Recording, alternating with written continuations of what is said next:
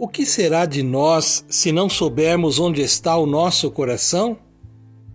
Encontramos na Bíblia uma passagem que diz: Onde está o seu tesouro, aí estará também o seu coração.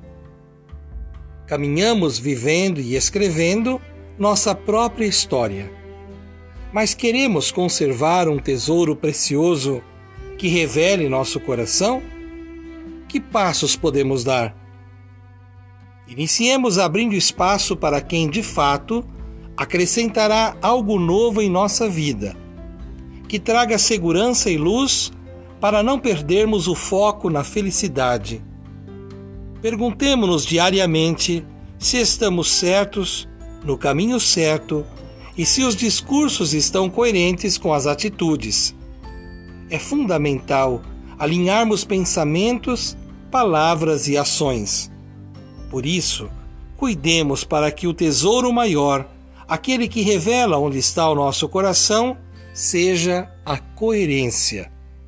Verdadeira conexão com o essencial em nós. Investirmos na conexão com o silêncio interior e com a verdade é sinal de resistência.